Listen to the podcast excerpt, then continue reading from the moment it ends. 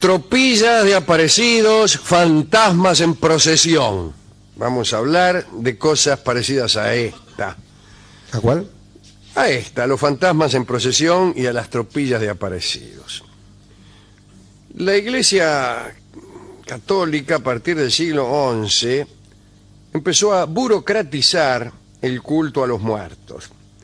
Todavía por entonces no había un rito claro o una liturgia precisa para rendir homenaje a los fallecidos. Allá por el año 1024 se instituyó la fiesta de todos los santos, una celebración que se impuso en toda la cristiandad y que precede al día siguiente, que es el Día de los Muertos. Se convirtió en el gran momento de la conmemoración litúrgica de los finados. Esa celebración fue enormemente importante en los monasterios y también lo fue para los laicos, con la institución regular de las misas dichas para los difuntos. Y allá, en, en la segunda mitad del siglo XII, las creencias relativas a las penas purgatorias, y más tarde el purgatorio como lugar específico, se integraron plenamente en ese contexto litúrgico. Y así se rezaba en días instituidos por la suerte de los que andaban en el purgatorio, para facilitarles un pasaje rápido al cielo de los no pecadores. ¿Está claro? Recién en el siglo XII empezaron a rezar por los tipos que estaban en el purgatorio. No siempre existió el purgatorio. Una institución que se fue estableciendo no sin dificultad y a través de distintos acuerdos burocráticos de la iglesia, hasta que dijeron, bueno, muy bien, vamos a poner entre el cielo y el infierno una institución donde las personas que no están todavía para el cielo, pero que tampoco para el infierno, Se queden un se rato ahí. queden ¿no? un rato ahí, les hacemos ver cuántos pares son tres botas y después los mandamos para el cielo. Ya suena un poco intimidatorio. Y entonces se empezó a rezar por esos tipos, ¿no? Eh, vamos a rezar por fulano, este, en fin. este, vamos a rezar por fulano no que está en el purgatorio, porque nadie tiene la certeza. Sino, vamos a rezar por si fulano estuviese en el purgatorio, así le damos una mano. Le vamos a mangar el perdón de sus pecados para que piante para el lado del cielo lo antes que se pueda. Algunos creyeron que la creación del purgatorio, así como lugar intermedio entre paraísos e infiernos, dio lugar a que las apariciones espectrales y los fantasmas fueron más numerosas. Atención, insisto en esta eh, pequeña afirmación. El purgatorio, la prosperidad del purgatorio hizo aumentar el número de apariciones fantasmales. Y esto es porque se creía que para un muerto en el purgatorio era más fácil andar entre los vivos con su aspecto fantasmal, porque era un lugar más cercano que el cielo y que el infierno. que Eran lugares lejanos, pero más que lejanos, definitivos. El cielo y el infierno son definitivos. El purgatorio es eh, Temporal. temporal, Sí, temporal, pero además de temporal, está ubicado en un lugar que no es ni el cielo ni el infierno, entonces se puede concebir que un alma salga del purgatorio y a lo mejor pase por la tierra siquiera en su camino al cielo. Se dijo incluso desde la erudición religiosa que los muertos que sufrían el purgatorio podían regresar legítimamente a la tierra para suplicar a sus familiares que manguearan por ellos.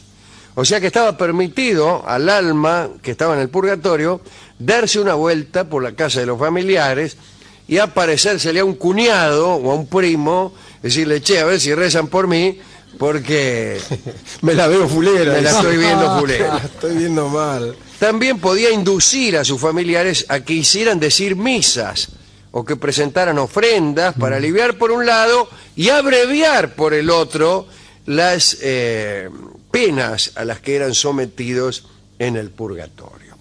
Es por eso que a partir del siglo XII empezaron a multiplicarse en la literatura y en las crónicas los relatos de fantasmas. Usted sabe que en los mitos clásicos eh, los fantasmas eran pocos y en otras literaturas más bien proliferan los demonios, pero no los fantasmas. El crecimiento demográfico de espectros eh, es en el medioevo y se debió probablemente a la creación del purgatorio y a las penas que allí sufrirían las almas. Aparecieron entonces historias no solo de fantasmas individuales, sino también de verdaderas congregaciones de espectros, apariciones colectivas de muertos, muertos o fantasmas agrupados, formando un cortejo, una tropilla, un ejército, una jauría, llámele como quiera. Los clérigos se esforzaban en cristianizar la creencia en esas apariciones. Y los relatos de bandas de muertos eran entonces, con toda certeza, eh, relatos de expiaciones colectivas de almas en pena. ¿eh? Tipos del purgatorio que andaban ahí todos juntos expiando. No espiando, expiando con X. ¿Qué estás haciendo, fulano? Ya lo ves, expiando. Bien, el, el monje borgoñón Raúl Glaver expuso en el segundo libro de sus historias una eh, visión de un monje llamado Bulferios de Moutier, eh, que parece que una noche del domingo de la Trinidad vio que la iglesia de su monasterio se llenaba de hombres vestidos de blanco o vestidos de púrpura. Los conducía un obispo que se llamaba a sí mismo el obispo de los muchos pueblos. Estos personajes afirmaban haber ido ese día para compartir la celebración litúrgica de los monjes. Y en realidad era una prueba para expiar pecados. A Wulferius, que estaba asombrado por semejante presencia, le explicaron que eran cristianos muertos en la guerra con los sarracenos. Dijeron, mire, discúlpeme, el tipo estaba mirando, vio pasar un montón de fantasmas, la mitad vestidos de blanco, la mitad de rojo, le dijeron, somos cristianos muertos en la guerra con los sarracenos. Vinieron los sarracenos y nos molieron a palos, que Dios ayuda a los malos cuando son más que los buenos. Bien, parece que se dirigían hacia el reino de los elegidos, eh, creo que habían salido del purgatorio y habían hecho un alto en el camino, no solo para expiar, sino para reclutar a algunos compañeros que andaban por ahí. Iban, salían del purgatorio, iban para el cielo y pasaron por ahí y este los vio. Sí. Digo, ¿dónde van? ¿Qué bichos llevan esa tropa? Bueno, voy para la tablada de los gauchos onzos a venderle miles de esperanzas gordas. Bueno, eh, bien. Cuando el oficio terminó, el fantasmal oficio, el misterioso obispo, fantasmal también, hizo dar el abrazo de paz, quiso dar el abrazo de paz al monje Bulferius. Y allí Bulferius comprendió que no viviría mucho, porque se sabe que cuando te abraza un fantasma, te morís. Uh, Cuando te abraza un fantasma es porque morirás pronto. Chao. O sea, me dirá, por suerte no es tan frecuente que te abrace un fantasma. A mí no me abrazan otra cosa que fantasma. Raúl Glaver también cuenta, en este mismo relato, que un día por la noche un sacerdote que miraba por la ventana vio llegar a un ejército de caballeros que se dirigía en formación de combate hacia Occidente. Él los llamó, pero eh, estos caballeros desaparecieron. Y, y, este, este sacerdote que miraba por la ventana también murió pronto. Es decir, casi todo el mundo muere pronto, especialmente si leemos una historia del siglo XII desde el siglo XXI. Eh, algunos han visto tropas de peregrinos completamente vestidos de blanco. Parece que los, que los fantasmas que visten de blanco son de una categoría inferior a los caballeros vestidos de, de rojo. Eso lo explican los tipos que lo vieron. No sé por qué conjeturarán este escalafón. Los rojos parece que se encargan de vigilar eh, la expiación de los pecadores, que son los de blanco. Parece que en el purgatorio a veces los sacaban a pastorear a los, a los Ajá. condenados y los hacían caminar por sedes terrenales de la fe para justificar su ingreso al cielo. Orderic Vital refiere en su historia eclesiástica, ya por 1140, una aparición y lo hace con gran detalle. A mí me gusta que las apariciones me las cuenten con gran detalle. Eso que dice, no, vi una cosa así que no sabría decirte, no. No. Vino un tipo con un traje así así, un escudo de San Lorenzo tenía. Esos de detalles Lorenzo. me dan Sí. eh, El efecto de realidad, El ¿no? efecto de realidad. Bueno, el caso es que eh, hay una aparición que se produjo ante un sacerdote normando, cuyo nombre era Walshelm. Walshelm. Es un nombre muy difícil, ¿eh? pero lindo. Walshelm. Sería mejor. Bueno, eh, y esta eh, fue la famosa aparición del ejército de muertos, que tuvo lugar el primero de año de 1921. Aquella noche, el sacerdote de la iglesia de Bonnevaux vio desfilar ante él a un ejército aterrador, guiado por un general enorme que amenazó al sacerdote con una masa. Unos soldados de a pie seguían al general entonando lamentos. Eh, después venían unos enanos, y eso me parece invento, lo de los enanos. Sí, sí, un poquito otro sí, demasiado agregado. Y después mujeres a caballo. Ah, ya no creo. Ya no creo. Hasta que venían fantasmas vestidos de Sí, blanco le estaba- creí. estaba bien En los ahí. enanos dudé. En las mujeres a caballo No. directamente me burlo. ¿Quién va a creerle? ¿Quién va a creer? Después los clérigos eh, venían atrás de todo. Eran los que le suplicaban a Walhelm que rogara por ellos. Iban todos caminando para allá. ¿eh? Y gritando, rogad por nosotros, Walhelm. Y el sacerdote Walhelm intentó detener a uno de los caballos, pero el arnés le quemó la mano. Finalmente, un espectro comedido explicó que las pruebas del purgatorio habían terminado con malos resultados y que este era un ejército que había fracasado en las pruebas del purgatorio. Y he aquí algo en lo que pocas veces se piensa. No hay pruebas en el purgatorio. Las pruebas son en este mundo. Es en este mundo donde te toca demostrar si mereces el cielo o el infierno. No vas al purgatorio para que te sigan probando como quien se va a marzo. Tal cual. No, en el purgatorio sufrís Claro. sufrís un ra- o mucho o poco, un gran rato, según eh, la naturaleza de tus pecados, y un día te vas al cielo.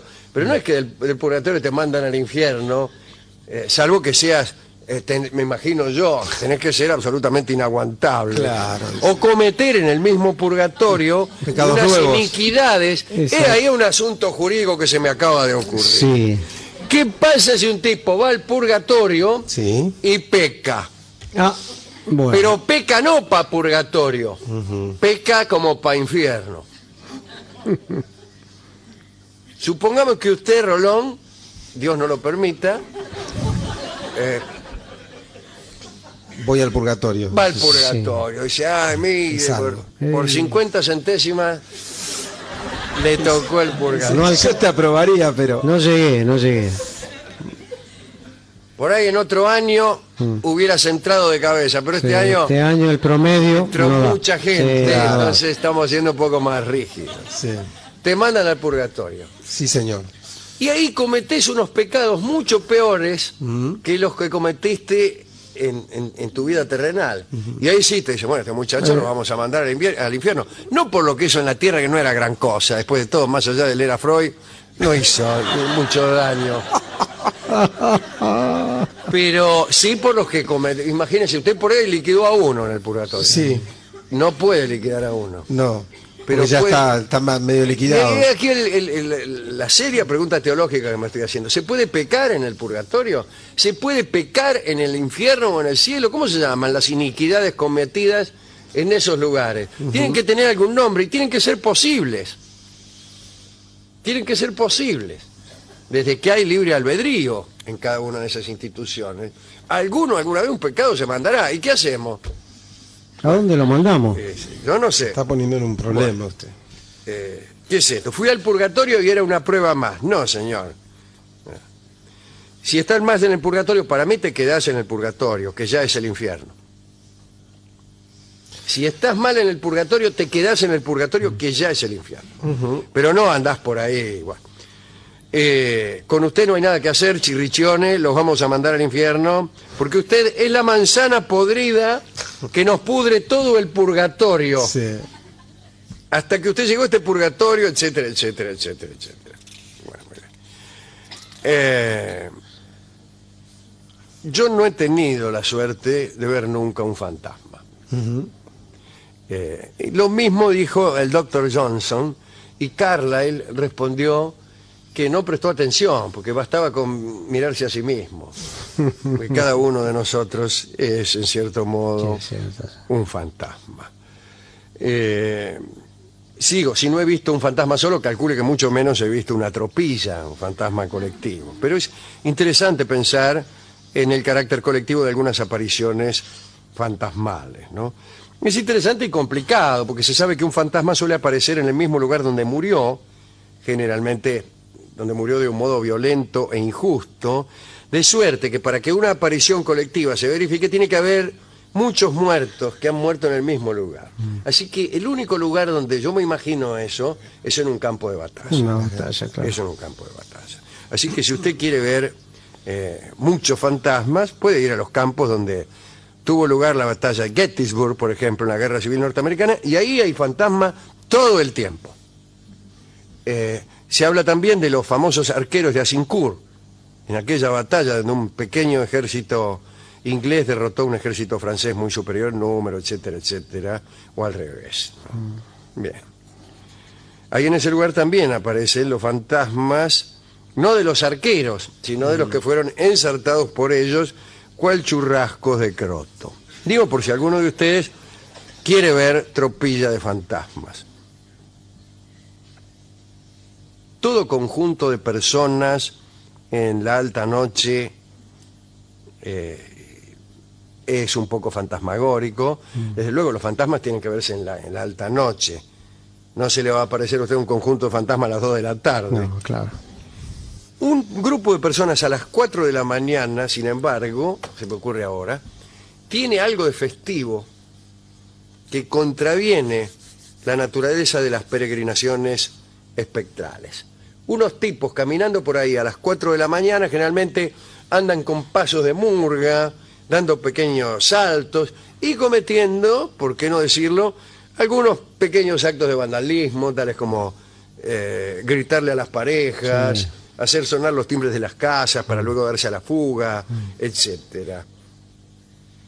Aunque es muy posible también que anden por algunos barrios espectros de antiguos tocadores de timbres y revoleadores de tiestos de desperdicio que sin haber podido ir al infierno por tan modestos pecados no han tenido tampoco posibilidad de ir al cielo. Y andan ahí tocando timbres espectrales que son timbres que han sido arrancados ya y reemplazados por, por porteros eléctricos.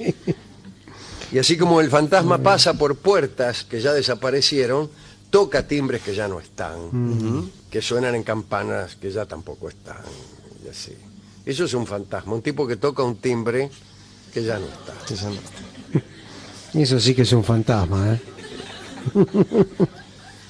Bueno, eh,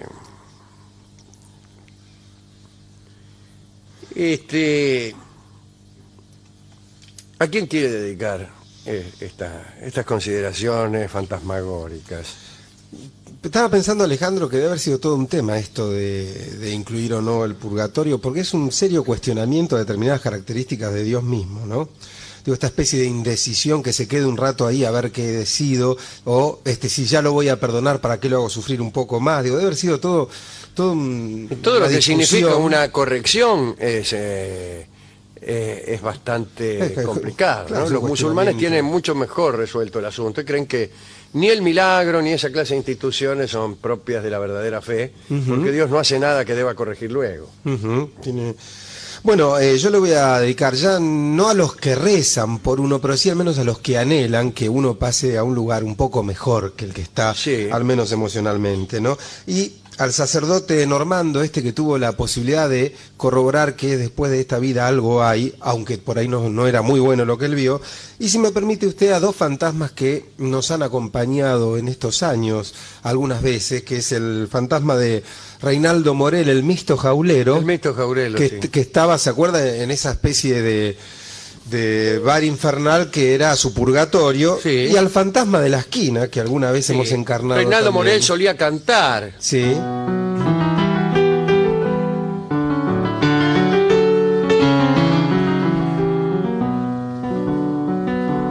Discúlpeme si mi ausencia no se cumple enteramente pero si no estoy ausente, tampoco guardo presencia, cosas de la inexistencia, ganancias de lo perdido, paradojas del olvido. Soy para serle sincero un fantasma compañero que está pero ya se ha ido.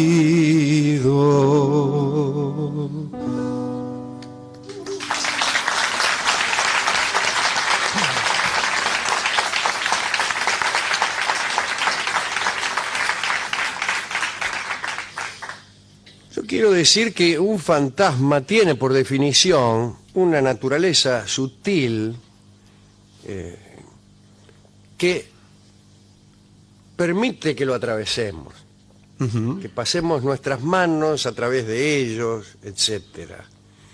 Y entonces casi diría que les está negado el placer.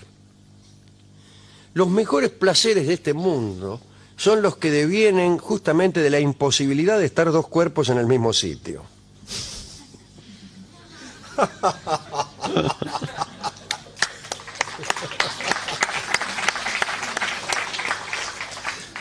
De modo que el fantasma no puede disfrutar de esa deleitosa imposibilidad.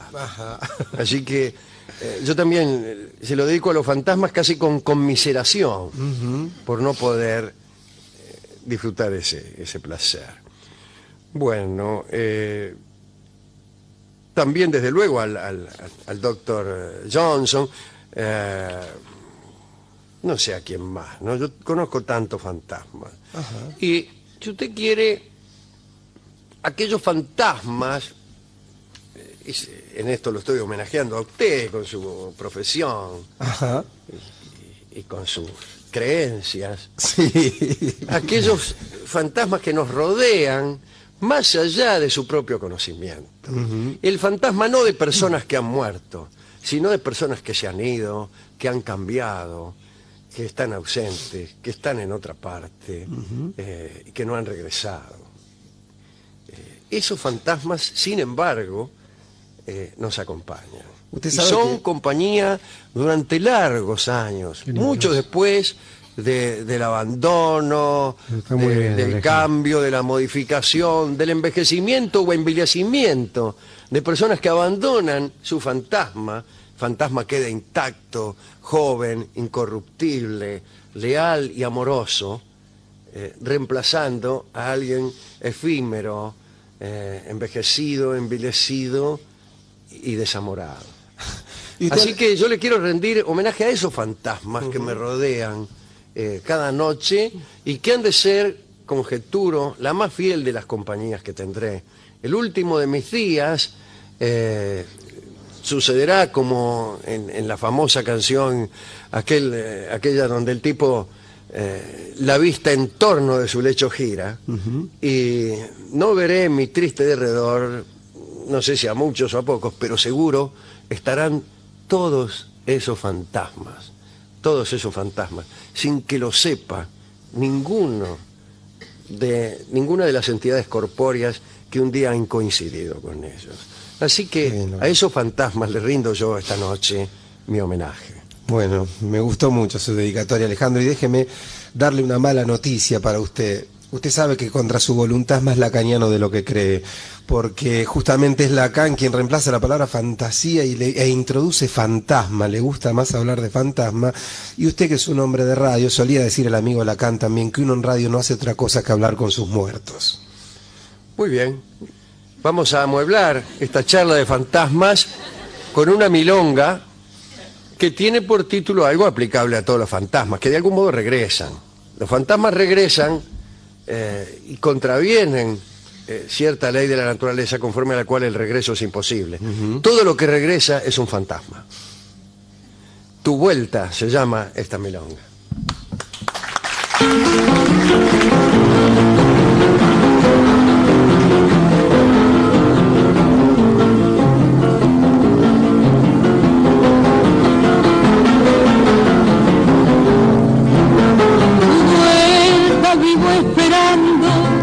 A pesar de tu tardanza. Acaricio la esperanza de que me sigas amando. De noche aliveo mi cruz. Cuando un galopar escucho y se me hace que es tu pucho, cual izquierdo y chito el A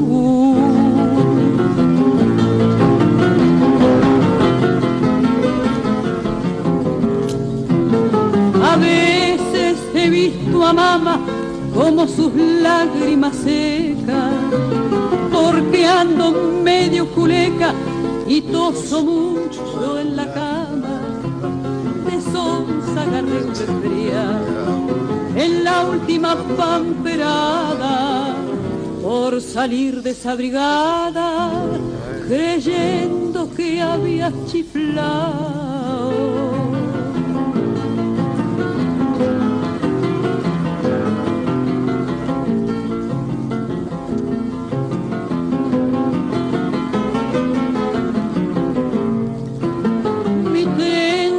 Negra esa mata que juvenil de tus besos hilvana en tu ausencia de esos mal llamados hilos de plata, flecos del poncho plateado de la luna mi aparcera que alguna noche de espera me los habrá obsequiado.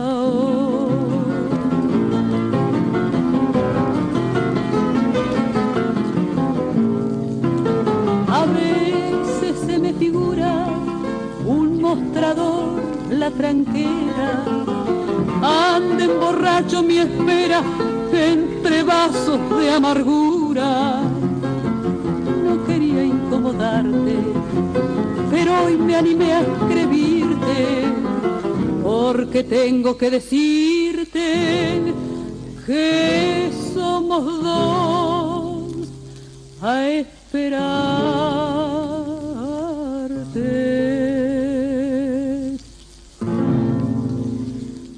En La Venganza Será Terrible hemos escuchado Tu Vuelta, interpretado por Nelly Omar.